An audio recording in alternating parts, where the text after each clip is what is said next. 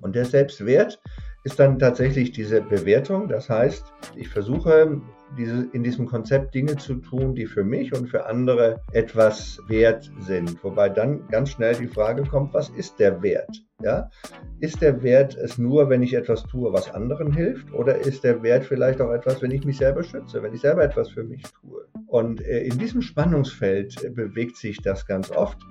Was dann rauskommt, äh, wenn Sie es mal so von der psychologischen Definition nehmen, ist dann das, ich bin mir bewusst, was mein Konzept ist, was mein Wert ist. Und das ist das, was wir dann üblicherweise als Selbstbewusstsein bezeichnen. Wobei dieser Begriff auch einen Bedeutungswandel erfahren hat, ja, weil wir immer die Vorstellung haben, Selbstbewusstsein ist so was ganz Großes, was ganz Tolles, was ganz äh, Besonderes. Aber Selbstbewusstsein heißt eigentlich nur. Herzlich willkommen bei Humans Are Happy Falls du gerade gar nicht wolltest, dass das Intro hier abschneidet, dann geht es dir jetzt wahrscheinlich wie mir am Ende des Interviews und dann ist dieses Gespräch definitiv etwas für dich. Mein Name ist Leonard Gabriel Heikster und ich spreche in dieser Folge mit Professor Dr. Arno Deister. Professor Deister ist der Vorsitzende des Aktionsbündnisses für seelische Gesundheit. Er war bis 2021 Chefarzt des Zentrums für psychosoziale Medizin des Klinikums Itzehoe in Schleswig-Holstein. Außerdem trägt er die Facharztanerkennungen für Psychiatrie, Psychotherapie, psychosomatische Medizin und für Neurologie. Heute sprechen wir aber vor allem über seelische Gesundheit. Ich will wissen, wie man das Wort Seele definieren kann, was seelische Gesundheit kennzeichnet und wie sie überhaupt entsteht. Wir sprechen dabei über die Wechselwirkung von Außenwelt zu Individuum im Kontext Wohlbefinden und welche Rolle dabei das eigene Selbstkonzept oder der eigene Selbstwert spielen. Ehrlich gesagt, nach diesem Gespräch habe ich so viele Anknüpfungspunkte für weitere Themen, dass ich alleine dieses Gespräch mindestens doppelt so lange hätte führen können. Aber jetzt wünsche ich dir erstmal ganz viel Spaß beim Hören des Gespräches. Wenn es dir gefällt, dann empfehle Humans Are Happy wie immer sehr gerne weiter. Ich sage erstmal herzlich willkommen, Professor Deister. Ja, hallo, auch herzlich willkommen. Freue mich, dass wir zusammenkommen. Oder wie man bei uns hier im Norden sagt, moin, moin. Ja, moin moin, da kann ich auf jeden Fall äh, auch zu relaten. Also ich bin äh, aufgewachsen 20 Jahre in Bremen und danach nach Hamburg gezogen. Also moin oder moin moin geht okay. immer. ja, wenn man genau. moin moin sagt, dann ist man schon sehr redselig. Das ist immer das Problem. ja, es ist gut. Wir wollen ja auch heute ein bisschen uns unterhalten. Deswegen legen wir direkt los. Ich habe mhm. ein paar Sätze mitgebracht, die Gerne. ich beginne und die Sie beenden dürfen. Sind Sie bereit? Gerne, versuch's mal. Alles klar die Seele ist? Ganz schwierig zu definieren, aber immer wichtig. Seelische Gesundheit ist? Mit das Wichtigste für den Menschen, denn ohne seelische Gesundheit ist ähm, alles nicht, nicht wirklich gut. Gesundheit so ganz allgemein ist? Schon etwas, was für den Menschen extrem wichtig ist, ähm, was man aber nicht immer vollständig erreichen kann. Wohlbefinden ist. Wohlbefinden ist mehr noch als seelische Gesundheit, sondern ist Zufriedenheit und Glück. Das ist was ganz Umfassendes. Vielen, vielen lieben Dank. Äh, ja, ich glaube, Sie haben auf jeden Fall schon so die Richtung und die Einflugschneise mhm. für dieses Gespräch erahnen können. Und mhm. mich interessiert es total, dass ich heute die Chance habe, mit Ihnen als Vorsitzenden des Aktionsbündnisses für seelische Gesundheit sprechen zu dürfen. Denn tatsächlich beschäftige ich mich jetzt ja seit einiger Zeit mit der Entstehung von Wohlbefinden und in mhm. diesem Kontext kommt auch immer wieder das Wort seelische Gesundheit auf. Und mich würde einfach an der, der, Stelle mal interessieren, wie kann man das denn definieren? Ich versuche mal so, so äh, quasi mal Trennschärfe reinzukriegen. Ähm, und irgendwie bei psychischer und physischer Gesundheit kriege ich das auch ganz gut hin und sozialem Wohlbefinden irgendwie auch. Ähm, selbst bei selbst bei spirituellem Wohlbefinden kann ich es einfangen, aber was ist seelische Gesundheit? Können, helfen Sie mir ja, bitte. würde, ich, würde ich gerne. Und wenn ich das abschließend definieren könnte, dann würde ich wahrscheinlich irgendwo berühmt werden damit. Aber na, ich glaube schon, man kann ganz allgemein sagen, dass das Seelische eben eigentlich das ist, was alles das mit beinhaltet, was Sie eben gesagt haben. Ähm, das ist ganz schwer abzugrenzen, weil das, was die menschliche Seele ausmacht, ich glaube, sehr, sehr viel mehr ist als die einzelnen Teile. Dazu gehört natürlich äh, das Körperliche, dazu gehört ähm, ich sag mal, das Kognitive, also das Denken, das Verhalten, das Erleben, das Empfinden und alles das zusammen, was, ähm, ich sag mal, die Gesamtheit des Menschen ausmacht. Ähm, das können wir als Seele bezeichnen. Hat natürlich auch diesen metaphysischen, spirituellen, vielleicht auch religiösen Anteil, aber eigentlich deshalb, weil es das ist, was im Menschen auf der einen Seite ganz innen ist, was ihn ausmacht, seine Persönlichkeit ausmacht, was ihn aber auch befähigt zu sozialer Interaktion, zu sozialem Verhalten. Besser kriege ich es ehrlich gesagt nicht hin, aber alles das ist Seele. Okay, ich versuche es nochmal noch einzufangen. Also die Gesamtheit äh, des Menschen, da zählt ja auch der Körper zu. Also wenn ich mich jetzt irgendwie am Arm schneide, tut das auch in dem Sinne meiner Seele weh? Ja, natürlich. Es ist übrigens so, dass schon vor ja, zweieinhalbtausend Jahren Platon zum Beispiel gesagt hat, äh, dass es äh, etwas wäre, was den, für den Menschen sehr schwierig macht, dass wir unterscheiden zwischen seelischer Seite und ähm, körperlicher Seite. Ich bin selber auch Arzt für psychosomatische Medizin und da ist das ja genau miteinander verbunden. Also Psyche, das Seelische und Soma, der Körper. Und man hat in der Menschheitsgeschichte immer wieder versucht, diese Dinge zu trennen, hat das aber nicht geschafft. Und wenn ich, äh, und das ist auch gut, dass man es nicht geschafft hat, weil es ist nicht zu trennen. Und wenn ich jetzt mich, so wie Sie es gesagt haben, wenn ich mir zum Beispiel eine Verletzung zufüge, dann wird das natürlich Gefühle bei mir bewirken und ich werde vielleicht eine Erfahrung damit machen, in Zukunft Angst haben vor solchen Dingen. Und da spielt die Seele jetzt die ganz große Rolle, ja. Okay. Ich versuche noch mal eine Abgrenzung in andere Richtung. Ähm, jetzt habe ich mich im Vorfeld informiert und habe im Internet oft irgendwie gefunden, dass es eine große Überschneidungsfläche von psychischer Gesundheit und seelischer Gesundheit gibt. Aber Seele ist ja dann doch noch mal ein bisschen mehr, habe ich gerade erfahren. Wie können Sie das denn gegeneinander abgrenzen?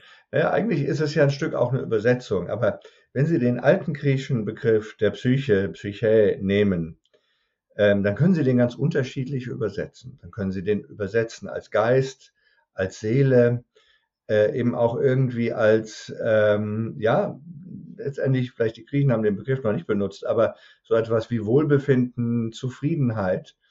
Ähm, und das hat natürlich bei den Griechen, bei den alten Griechen vor über 2000 Jahren die Bedeutung gehabt, dass sie eben gar nicht die Notwendigkeit hatten, das zu unterscheiden, sondern alles mit der gleichen, mit dem gleichen Begriff gemacht haben. Aber wir würden heute die seelische Gesundheit, und äh, das ist ja vielleicht heute auch so ein bisschen das Thema, sehr stark auch in Zusammenhang bringen mit unserer sozialen Situation, mit unserem sozialen Wohlbefinden. Das Soziale wäre ja das, was in der Kommunikation mit anderen Menschen sichtbar wird. Ja, und ähm, wenn Sie die Weltgesundheitsorganisation nehmen, dann hat die mal gesagt, Gesundheit ist der, ein Zustand des vollständigen körperlichen, seelischen ähm, auch äh, des geistigen, der Begriff gibt das dann auch, und des sozialen Wohlbefindens. Ähm, das ist übrigens extrem schwer zu erreichen. Wenn man das so hört, überlegt, kann sich jeder überlegen, ob er sich als seelisch gesund bezeichnet. Aber das ungefähr ist damit gemeint. Vollständiges, also vollständiges Wohlbefinden finde ich an der Stelle eine total spannende Formulierung, weil wer, wer definiert denn, wann Wohlbefinden komplett erreicht ist? Das ist doch an sich eine Seinserfahrung, die kann ich so subjektiv für mich wahrnehmen und irgendwer anders kann sie, ja, ja. obwohl wir quasi die gleichen Leben hätten, anders wahrnehmen, oder? Also völlig richtig, weil äh, also es ist natürlich extrem unterschiedlich zwischen verschiedenen Menschen, aber wir wissen auch ganz gut, also ich komme zum Beispiel ja Schleswig-Holstein, da wohne ich. Das ist, äh, ich glaube, jetzt zum siebten Mal hintereinander das Land mit den glücklichsten Menschen in Deutschland, das Bundesland mit den glücklichsten Menschen. Aber was bedeutet das? Ja, das ist ganz schwer zu sagen. Ähm, und es gibt relativ viele Menschen, und ich würde das auch so unterstützen, die sagen, ob ich zufrieden bin, sage ich jetzt mal, oder ein Wohlbefinden habe, das hat nicht unbedingt mit der objektiven Situation zu tun. Also gar nicht mal unbedingt mit der Frage, äh, verdiene ich viel Geld oder ist alles nur gut oder sind die Menschen, die ich kenne, alle nur nett zu mir, sondern es hat sehr viel zu tun auch mit meinen Erwartungen. Welche Vorstellung habe ich eigentlich davon, was ich erreichen will? Und der Abstand zwischen den Erwartungen und dem, was tatsächlich jetzt gerade so ist, das erleben wir ganz oft als Wohlbefinden. Und das heißt, vielleicht kommen wir da ja auch nochmal drauf, wenn ich dann etwas ändern will, kann ich etwas ändern an dem, was ich erlebe. Ich kann aber auch meine Vorstellung davon ändern. meine Erwartungen ändern und kann meine Erwartungen vielleicht auch etwas realistischer bekommen. Also es geht um das, es geht um, um das Zusammenspiel von den Erwartungen, die ich ans Leben habe, beziehungsweise ich verhandle, ich bin ja irgendwie immer in Verhandlung mit dem Leben und verhandle über Schicksäler oder Ereignisse, die mir widerfahren. Und bedeutet es also, dass die Menschen in Schleswig-Holstein ihre Erwartungen nicht, nicht herunterschrauben vielleicht, aber einfach andere Erwartungen stellen erstmal als andere Menschen oder wie kann man das einschätzen? Ja, vielleicht äh, könnte sein, also ich kenne jetzt keine Studie, die das genau beschreibt, wie die Erwartungen sind, aber vorstellbar ist es schon, weil äh, warum sollten sonst die Unterschiede so da sein? Aber nein, die, äh, ich würde sie auch nicht als herunterschrauben benennen, weil herunterschrauben, das wäre ja jetzt sozusagen ein Maßstab. Ja, ich sage, eigentlich müssen sie höher ja. sein. Aber ich glaube, sie sind realistischer. Äh, sie sind einfach den Möglichkeiten angepasst. Ja, und das hat natürlich auch sehr viel zu tun mit meinen Bestrebungen. Ja, es gibt Menschen, die laufen eigentlich immer dahinterher zwischen Erwartungen, die eher nicht mit der Realität nichts zu tun haben, sondern die idealistisch sind. Man müsste sich eigentlich so verhalten. Und das wäre eigentlich der richtige Weg. Oder noch schlimmer, andere erwarten von mir, dass ich mich so und so verhalte. Und das sind vielleicht oft Dinge, die dann gar nicht, gar nichts mit der Realität zu tun haben. Ähm, zum Beispiel depressive Patienten neigen oft dazu zu denken, alle anderen machen das mit links. Die können das wunderbar. Die werden mit jedem Problem fertig. Äh, das ist aber ja natürlich nicht so. Nur aus der subjektiven Perspektive heraus entsteht oft der Eindruck, andere wissen, wie es geht, nur ich schaffe das nicht. Und das ist eine, eine Quelle von, von Unzufriedenheit und von Traurigkeit und von Depression. Das klingt jetzt ja, als würden die Menschen in Schleswig-Holstein einfach andere Erwartungen an ihr Leben haben. Vielleicht nicht geringere Erwartungen, aber Sie haben gesagt, realistischere vielleicht. Mhm, wie, kann genau. man, wie, wie kann man das also erreichen? Genau. Also herunterschrauben wäre ja nicht gut. Warum sollte man das tun? Warum sollte man Erwartungen herunterschrauben? Ähm, dann würde ich ja vielleicht auch etwas verlieren, ja, weil herunterschrauben würde ja bedeuten, dass es sozusagen eine eine Standarderwartung gibt, die ich dann nur reduzieren muss. Die gibt es aber nicht. Und es ist so, dass wir ähm, sehr genau wissen, dass die Frage, ob jemand sich wohlfühlt, ob jemand gut zurechtkommt, eben ganz viel zu tun hat mit der Differenz zwischen den Erwartungen und den, ähm, der aktuellen Situation. Und ähm, vielleicht liegt es daran, wenn ich jetzt realistische Erwartungen habe, dass ich auch äh, wahrnehmen kann, wie eigentlich die Erwartungen von anderen Menschen an mich sind. Ähm, depressive Menschen zum Beispiel äh, haben oft den Eindruck, nur sie schaffen das nicht. Alle anderen schaffen es wunderbar. Alle anderen haben überhaupt keine Probleme. Und ähm, das ist aber ja nichts Realistisches, weil andere Menschen haben auch diese Probleme. Wenn ich mich dann messe an jemanden, wo ich meine, dass alles wunderbar ist, dann kann ich ja nur schlecht aussehen dabei. Wenn ich aber eine Vorstellung habe, dass auch andere Menschen ähnliche Schwierigkeiten haben, dann kommt mehr, mehr Wohlfühlen dabei heraus. Und die Methode, um das hinzubekommen, ist der Austausch, ist die Kommunikation untereinander. Das ist tatsächlich ja auch, äh, wo, glaube ich, zumindest was Richtung Wohlbefinden oder Glück oder Zufriedenheit alle Forschung übereinstimmt, beziehungsweise nichts Gegenseitiges rausgefunden worden ist, dass äh, soziale Beziehungen eigentlich immer ein Faktor dafür sind, dass es Menschen tendenziell eher gut geht als schlecht. Ähm, Absolut. Ja. Absolut. Also einmal, weil Beziehung natürlich etwas ist, was der Mensch braucht. Ja. Ja, weil der Mensch ist ein soziales Wesen und ohne Beziehung äh, ja, vereinsamt er eben im wahrsten Sinne des Wortes ähm, aber auch eben, weil ich nur über Beziehungen etwas lernen kann darüber, wie andere Menschen mit mir umgehen, was andere Menschen von mir erwarten und ob ich auch den Erwartungen der anderen gerecht werde. Ja, das kriege ich nur raus, wenn ich eine Beziehung aufbaue zu einem Menschen, die tragfähig ist und die auch von Vertrauen oder Ähnlichem geprägt ist. Mhm. Ja, Okay, ich habe jetzt gerade verstanden, wenn ich jetzt nochmal zur seelischen Gesundheit zurückkomme, ich hätte mich jetzt gefragt, was kann ich denn beispielsweise tun als einzelner Mensch, äh, dass ich eine, ich sag mal, stabile äh, seelische Gesundheit habe und hab, nehme da jetzt einmal mit natürlich der Austausch, das in, in Kontakt treten, das in Resonanz treten mit anderen Menschen, aber auch grundsätzlich mit Umgebung vielleicht. Ähm, ist ja auch nochmal ein Faktor vielleicht bei Schleswig-Holstein. Aber ähm, es geht ja noch darüber hinaus oder? Mhm. Also gerade wenn ich jetzt beispielsweise, ich nehme mal mich selber als Beispiel, ich öffne leider viel zu oft jeden Tag irgendwie mein Handy und gucke dann irgendwie bei äh, irgendwelchen Nachrichtendiensten, was denn alles so Schlimmes in dieser Welt passiert. Und denke so, oh verdammt, das zieht mich aber doch ganz schön runter. Dabei äh, berührt es ja eigentlich nicht mein Leben direkt. Ich kriege nur die ganze Zeit Informationen, Klimakrise droht, äh, Angriffskrieg in der Ukraine, äh, sonstige Nachrichten, die häufig nicht schön sind. Mhm. Welchen Einfluss hat das auf die seelische Gesundheit oder aufs Wohlbefinden oder wie kann man da vielleicht irgendwie vielleicht auch Abstand zu gewinnen? Haben Sie da irgendwelche Ideen oder Impulse?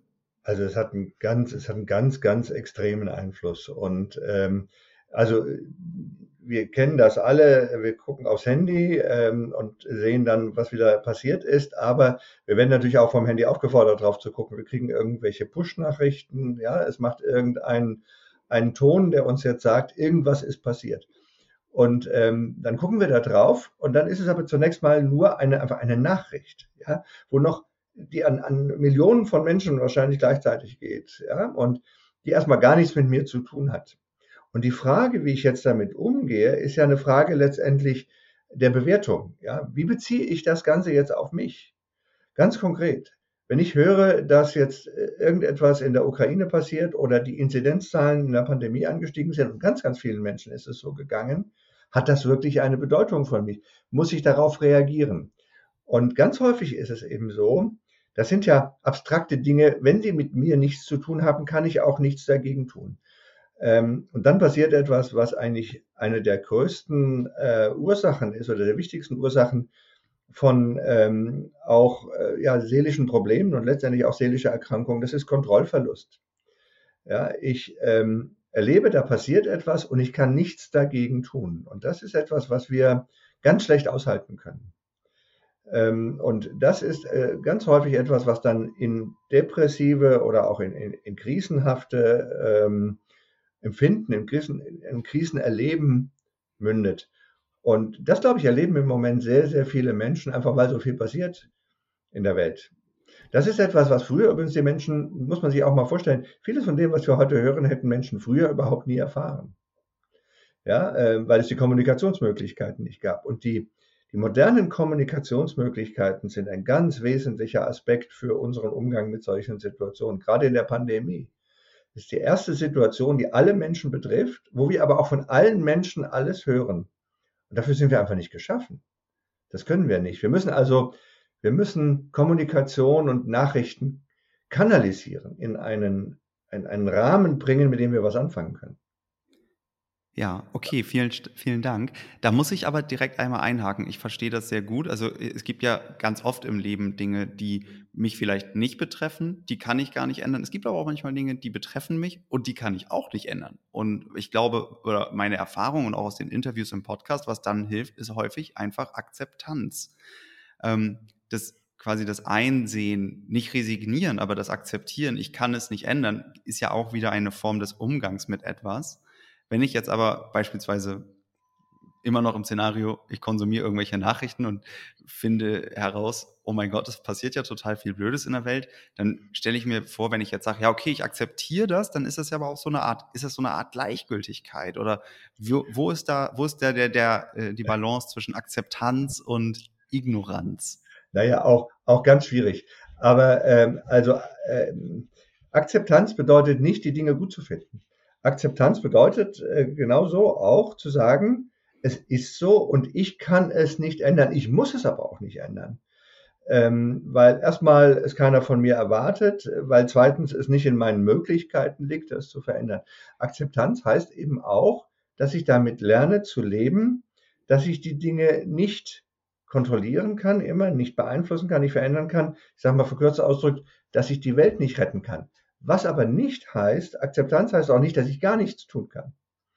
Und wenn ich, ähm, ich nehme mal ein Beispiel jetzt gerade aus der Ukraine-Situation. Natürlich kann ich das als Einzelperson nicht ändern, nicht grundsätzlich ändern. Wie sollte ich das tun?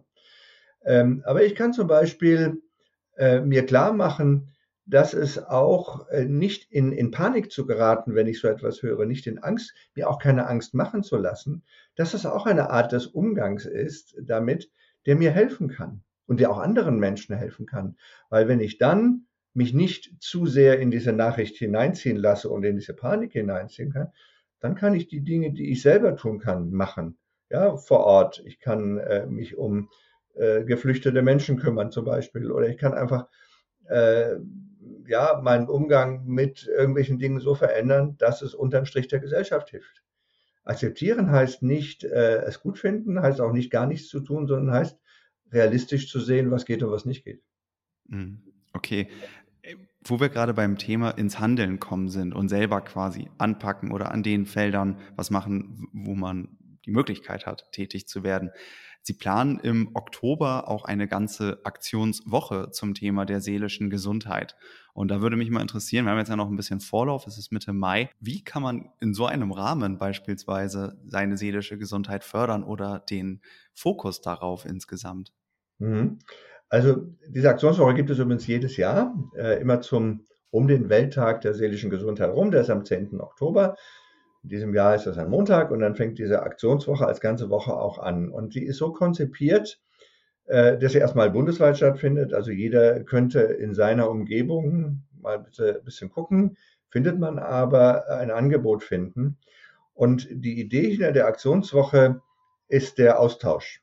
Der Austausch zwischen ganz unterschiedlichen Menschen. Also Formate sind ganz unterschiedlich. Es gibt Vorträge, ja, aber es gibt eben viele Diskussionsrunden. Es gibt Dinge, auch wo man etwas erleben kann, wo man etwas erfahren kann über sich. Ganz allgemein, wo man in Kommunikation kommt, im Austausch kommt zu anderen Menschen.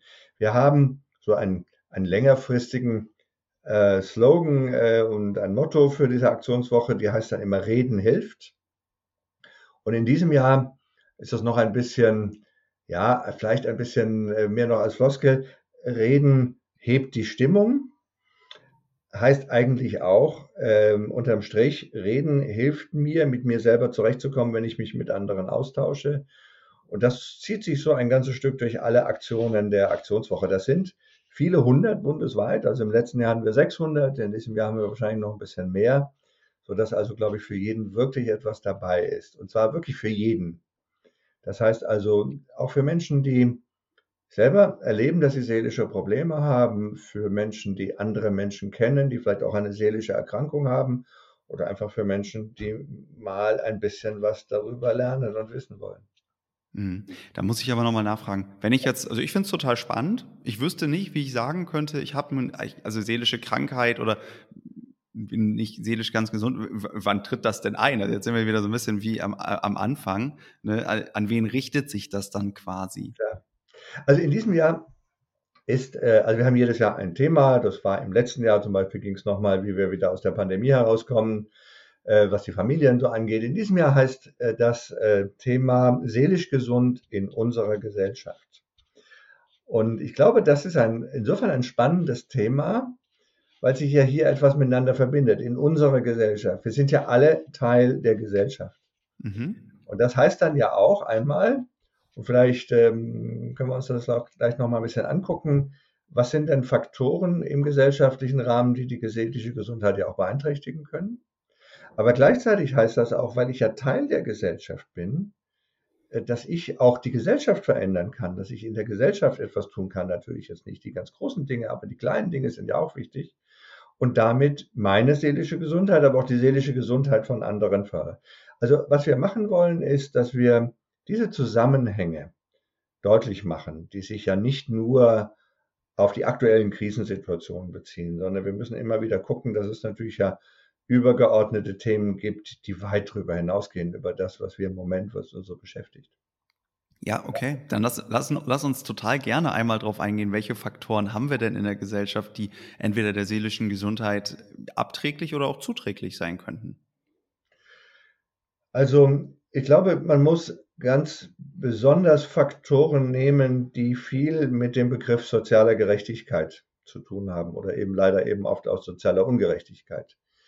Ähm, auch das ist natürlich ein Schlagwort, aber ich glaube, ähm, jeder weiß, dass es diese soziale Ungerechtigkeit gibt, die sich ganz unterschiedlich ausdrückt. Also ein Thema, mit dem wir uns immer auseinandersetzen, ganz intensiv, ist das Thema Armut. Ähm, wir wissen, dass Armut vielleicht jetzt nicht, nicht so, man kann nicht einfach sagen, Armut macht krank, aber Armut ist eine der, der wesentlichen Rahmenbedingungen, wie Menschen krank werden, aber vor allen Dingen auch, wie Menschen oft nicht wieder gesund werden. Das ist ja das, was uns heute oft noch sehr viel mehr beschäftigt. Warum eigentlich fällt es Menschen oft schwer, wieder gesund zu werden und in den Alltag, in den Alltag zurückzukommen? Und Menschen, die in einer sehr prekären, sehr schwierigen Lebenssituation leben, die, die wirklich äh, nicht wissen oft, wie sie ihren Alltag finanziell und materiell bewältigen sollen, die haben dann oft gar nicht mehr die Kraft und natürlich auch nicht die Möglichkeiten, äh, ihre seelische Gesundheit zu stärken. Also Armut und alles, was damit zusammenhängt, ist ein ganz wesentlicher Punkt. Ähm, ein weiterer Punkt, mit dem wir uns sicherlich intensiv beschäftigen werden, ist das Thema Arbeit macht ja viele Menschen aus. Und das Interessante bei dem Thema Arbeit ist, dass es schwierig werden kann in Situationen von zu viel Arbeit oder noch mehr von schlechten Rahmenbedingungen von Arbeit. Ähm, dass es auf der anderen Seite aber auch ein äh, massiv belastender Faktor ist, wenn es um Arbeitsunfähigkeit geht und auch um Arbeitslosigkeit geht. Ja, also wir definieren uns sehr, sehr stark über Arbeit, weil Arbeit auch die Funktion hat, eine etwas Sinnvolles, also eine Aufgabe zu generieren. Ja, Menschen haben eine Aufgabe, die auch wertgeschätzt wird, die dann hoffentlich auch adäquat bezahlt wird. Und das sind so alles Faktoren, an denen wir uns ähm, ausrichten können. Also das sind so zwei Punkte, die, glaube ich, ganz im Vordergrund stehen über das hinaus, was wir mit Corona und äh, Situation, Kriegssituation, Kriegsgefahr, Ukraine verbinden. Darf ich einmal beim Thema Arbeit einhaken? Mhm. Äh, welche Rahmenbedingungen vielleicht ganz kurz sind denn da abträglich für das Empfinden seelischer Gesundheit? Ich glaube, wir haben alle erlebt, oder, oder sehr viele Menschen, die in Arbeit äh, stehen und sich manchmal auch über Arbeit definieren, haben erlebt, dass Arbeit immer stärker sich verdichtet, dass die Anforderungen an die Arbeit immer höher werden, die Möglichkeiten aber Arbeit zu, ähm, also befriedigend zu erfüllen, Arbeit zu schaffen und zu leisten, äh, deshalb ja nicht besser werden. Der, der dauernde Druck durch Zeitdruck, aber auch der Erfolgsdruck ist schwierig. Bei Arbeit ist es auch weiterhin oft so, dass ähm, dann wenig Zeit für, für Austausch bleibt. Also man ist äh, mit seiner Arbeit gerade auch natürlich ganz häufig, wenn digitale Kommunikationsformen eine Rolle spielen, ist man wieder sehr stark eingebunden auf sich selbst. Arbeit hat nicht mehr immer diesen sozialen Aspekt. Natürlich der Druck, ähm, Arbeit verlieren zu können, wenn man sich nicht so verhält, wie man sich verhalten sollte. Also wir wissen sehr gut, dass es nicht die Menge von Arbeit ist. Wir Menschen können oft enorm viele Dinge leisten, aber eben diese schwierigen Rahmenbedingungen, die mich auch der Arbeit entfremden. Das ist ja eine ganz alte Thematik, äh, dass ich auch nicht mehr so den Sinn in der Arbeit sehe und mich nicht in der Arbeit oft so ausleben kann, wie ich mir das wünsche. Mhm. Ja, ich musste an eine Geschichte denken, die äh, ist auch äh, hier im Podcast erzählt worden. Äh, da habe ich nämlich im siebten Interview den jetzt Rapper Conny ähm, interviewt. Der hat als IT-Entwickler gearbeitet und hat sich dann entschieden, sich selbstständig zu machen, von der Kunst zu leben. Hat auch sein Leben lang schon immer Musik und Kunst gemacht und hat dann von diesem Weg erzählt und hat erzählt, als er dann gekündigt hat, dann äh, hat man einfach erst so diesen Hype, yay, du lebst deinen Traum und alles wird super. Aber was er nicht wusste, äh, war, dass er mit seiner Arbeit auch eine ganz wichtige Ressource seines Selbstwerts gekündigt hat. Mhm. Weil die Arbeit natürlich auch in Form von Kundenfeedback, aber auch in Form von Gehalt ihm ein Feedback gegeben hat, aus dem er Selbstwert gezogen hat. Und das hat er nicht gewusst zum Zeitpunkt der Kündigung. Und dann hatte er den erstmal natürlich einen relativ harten Prozess, das zu erkennen und dann eben andere Ressourcen des Selbstwerts sich zu erschließen. Natürlich könnte man jetzt sagen, ja, dann definier dich doch einfach nicht so über Arbeit. Aber ich glaube, das ist mhm. gar nicht so leicht immer. Was können Sie denn dann vielleicht jetzt aus einer ähm, eher externen und wissenschaftlichen Perspektive dazu sagen, wie schafft man es denn, sich jetzt gar nicht so sehr über den Job zu definieren in so einer Leistungsgesellschaft? Naja, also der Begriff des Selbstwertes, der ist, glaube ich, der ganz entscheidende Punkt hier. Weil äh, das, was man sicherlich nicht schafft, ist sozusagen, der Selbstwert ist mir nicht mehr wichtig. Der Selbstwert ist der Selbstwert. Das ist etwas ganz Zentrales. Äh, wobei der Begriff schon äh, mit dem Begriff Wert da drin natürlich auch schon so ein bisschen äh, in eine bestimmte Richtung geht. Wir sprechen auch gerne vom Selbstkonzept. Also die mhm. Frage, was ist eigentlich das, was ist meine Vorstellung von mir selbst und was gehört dazu? Und ähm, es ist natürlich wichtig, dass die Arbeit nicht zum einzigen Aus, nicht zur einzigen Ausdrucksmöglichkeit wird, sondern dass ich Ausdrucksmöglichkeiten finde, mit der ich auch in, mit anderen Menschen wieder in Kontakt trete, die über das, was in der Arbeit vielleicht sich so äh, üblicherweise von selbst scheinbar von selbst entwickelt hinausgeht. Also gerade auch im Bereich von Kreativität, Dinge zu entwickeln, die jetzt nicht dazu führen, dass ich damit jetzt unbedingt Geld verdienen kann, aber die, die auch zeigen, was ich kann. Und ich will vielleicht doch mal eine ganz kurze Geschichte auch erzählen. Das ist eine Geschichte von Sibylle Prinz.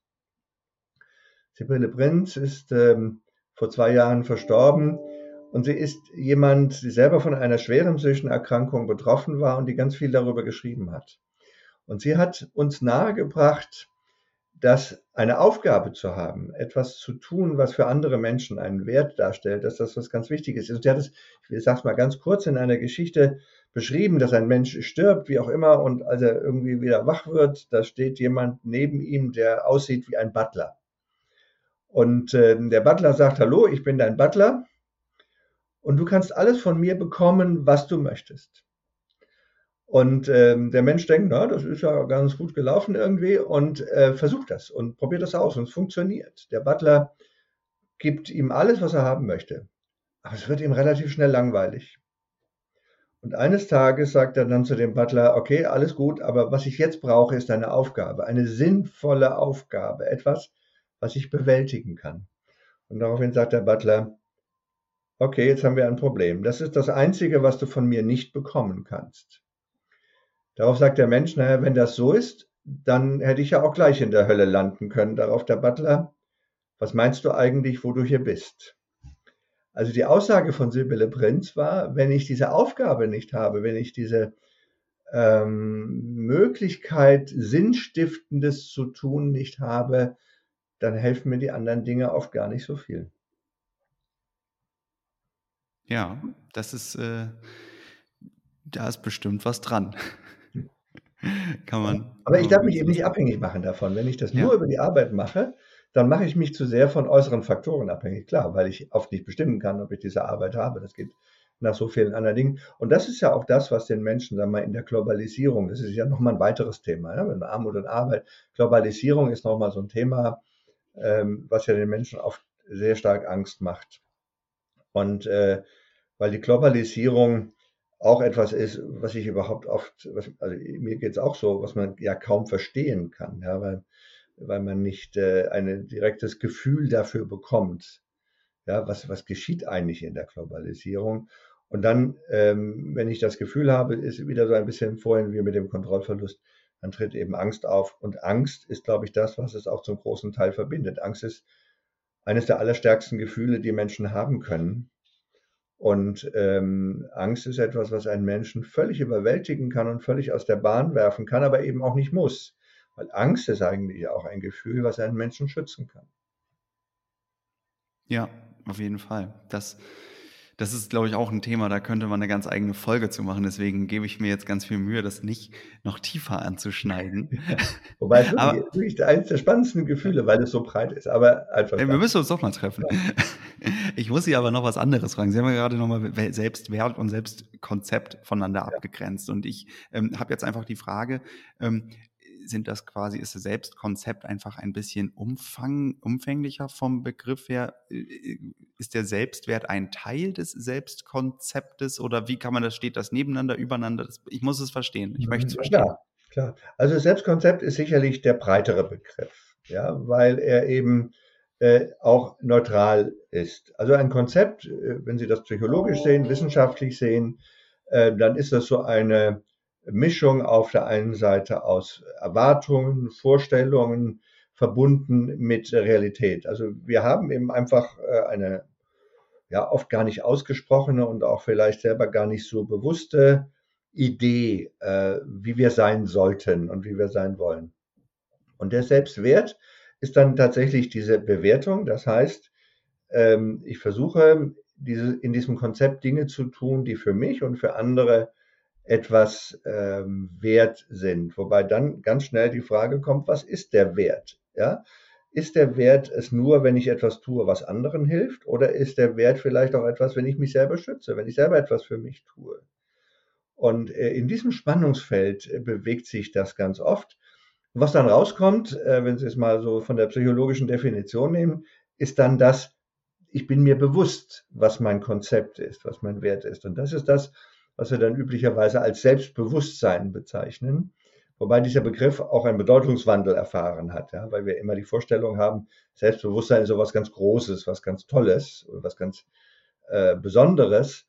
Aber Selbstbewusstsein heißt eigentlich nur, dass ich mir bewusst bin davon, wie mein Selbst ist und dass ich damit natürlich auch mich schützen kann, achtsam sein kann, ähm, dieses Selbstkonzept auch zu beschreiben. Und man muss vielleicht nochmal ganz kurz sagen, es gibt, also das, was wir im Inneren haben, das ist unser Ich, aber unser Ich ist ganz schwer zu fassen. Es ist da, ja, wir würden sagen, Wissenschaft ist ein Konstrukt, aber es ist nicht wirklich zu fassen. Und wenn das Ich aber in die Wechselwirkung tritt, entweder mit der Außenwelt, mit anderen Menschen oder auch mit meinen anderen inneren Anteilen, dann entsteht daraus das Selbst. Und das Selbst hat immer etwas zu tun mit den Kontakten, mit der sozialen Interaktion. Ja, das muss man wirken lassen, ne? Ja, ich weiß. Alles gut. Das, ist, das, das, sind, das sind Strohhalme und Anknüpfungspunkte für Themenrichtungen, die ich diesen Podcast noch vertiefen kann, für die ich total dankbar bin, wo mir jetzt aber einfach die Fragen und die Zeit wahrscheinlich ja. fehlt, noch tiefer reinzugehen. Aber ich finde es großartig, also muss ich ganz ehrlich sagen. Also ich gebe mal wieder, was ich gerade verstanden habe, das Selbst ist in, äh, nee, das Ich ist in mir, ist mein Konstrukt, quasi auch, was ich von mir selbst habe, also quasi so eine Art der, das Bias des Selbstkonzeptes, mhm. wenn ich es jetzt mal technisch ausdrücke, mhm. ist, dass genau ich so Okay, gut. Und mhm. ähm, sobald das irgendwie auf eine Außenwelt stößt, was ja immer passiert, ähm, switcht quasi das Ich zum Selbst. Mhm. Weil das Ich dann nicht nur für sich alleine ich ist, sondern ich selbst dann, keine Ahnung, genau. ein Glas Wasser hochhebe und trinke oder mit einem Menschen sprechen kann oder sonst was. Genauso. Und das ist, das Entscheidende ist, dass ich damit natürlich die Ebene wechsle ja, oder zumindest eine zusätzliche Ebene dazu bekomme, nämlich die Ebene der Interaktion, die Ebene des Austausches. Okay, das heißt, ich, die Ich-Ebene ist ich ganz allein ohne irgendwas anderes und selbst ist ich mit irgendwas, Exakt. mit dem ich in Resonanz treten kann. Exakt, so kann man das sehen und definieren. Mhm. Okay, dann ähm, ja, versuche ich jetzt irgendeinen tollen, schlauen Spruch mit, äh, ich bin total dankbar über ich selbst, bla, jetzt zu machen. Nein, fällt mir nicht ein, aber ich bin wirklich super, äh, ich, bin, ich bin sehr beseelt. Ähm, da haben wir ihn. Beseelt, da ist das. genau. Ich bin sehr beseelt über diesen, über diesen Outcome und ähm, ja, ich glaube, da, äh, das gerade ist auf jeden Fall äh, eine Folge, die, die nochmal ganz viele äh, Wegweiser aufmacht. Und, und, dafür bin ich wirklich sehr, sehr dankbar ich glaube, für alle Menschen, denen, denen das hier jetzt äh, auch äh, ja quasi noch mehr Lust macht, ihr könnt ja auch gerne noch mal in der Aktionswoche vorbeischauen. Da, da gibt es ganz viele Angebote. Ja, absolut, weil ähm, ich sag mal, die, das Schöne ist bei der Aktionswoche, dass sie oft erst ähm, später wirkt. Das hören wir immer wieder von Menschen. Ja, die Menschen gehen da hin und sagen, kann ich mir ja mal angucken, was die da so machen. Sind vielleicht auch noch gar nicht so richtig überzeugt, aber man kann es ja mal gucken. Und dann kriegt man dort Anregungen von anderen Menschen. Ja, das ist ja auch etwas, was wir immer wieder therapeutisch ansetzen. Wie gehen eigentlich andere Menschen mit, mit sich um und mit der Situation um? Und das wirkt, das wirkt nach, weil äh, ich dann einen anderen Zugang bekomme und in, in irgendwelchen Situationen, die irgendwann auf mich zukommen, plötzlich erlebe, was ich damit anfangen kann. Und da vielleicht auch nochmal nur so ein Beispiel genannt. Ähm, als es anfing mit der Corona-Pandemie, haben ja viele Menschen gelernt, dass die Krise nicht weit weg ist, auch individuell nicht weit weg ist. Ja? Viele Menschen haben so die Idee, die Krise ist das der anderen. Ja, es gibt Menschen, die ziehen diese Krisen quasi an, aber ich doch nicht. Und plötzlich haben wir etwas, wo sich keiner davon abgrenzen konnte und keiner freimachen konnte. Und das ganz Interessante ist, dass dann Menschen, gerade auch die mit wirklich ausgeprägten psychischen Erkrankungen, gesagt haben, wisst ihr, jetzt seht ihr mal, wie es uns geht, oft in unserer Erkrankung. Wir sind Krisen erfahren. Und ihr erlebt jetzt Krise auch. Und das kann man ganz klar sagen, dass durch diese Pandemieerfahrung sich auch Einstellungen zu Menschen mit psychischen Erkrankungen verändert haben. Sicherlich nicht dramatisch, aber bei vielen Menschen doch ein bisschen mehr Verständnis dafür da ist, dass es manchmal Situationen gibt, die mir richtig zu schaffen machen. Mhm. Ja, auf jeden Fall. Und die, und die haben dann ja auch wiederum Auswirkungen auf das eigene Selbstkonzept eventuell. Ja, Oder? ganz klar, weil das Selbstkonzept manchmal bei manchen Menschen die Vorstellung ist, mir kann nichts passieren. Baut man das denn so, baue ich das denn so, so ganz technisch auf? Also gehe ich jetzt her und sage, ich habe jetzt Lust, beispielsweise mir mich selber neu zu erfinden und äh, baue mir jetzt ein Konzept oder wie geht das? Nicht wirklich, weil das noch gesagt, weil das Selbstkonzept ist sicherlich ist das Ergebnis eigentlich von Erfahrungen, die ich in meinem Leben gemacht habe. Ja? Äh, aufgebaut auf natürlich auf Fähigkeiten und Fertigkeiten, die oft auch angeboren sind. Und das Interessante bei dem Selbstkonzept ist natürlich, wenn es mit Erfahrungen zusammenhängt, und das tut es, ich mache ja immer Erfahrungen. Alles, was passiert, ist eine Erfahrung. Ich kann nicht keine Erfahrungen machen. Und damit verändert sich das immer wieder. Es ist was Hochdynamisches. Ähm, und das ist immer etwas, was sich verändern kann. Und das ist natürlich auch letztendlich die Grundlage von Therapie. Ja, Therapie äh, versucht gezielte Erfahrungen zu schaffen, um gezielte Veränderungen herbeizuführen. Und ähm, ich habe immer noch alles dabei, was äh, ich als Erfahrung gemacht habe. Alles gehört zu mir, aber ich kann immer neue Erfahrungen dazufügen.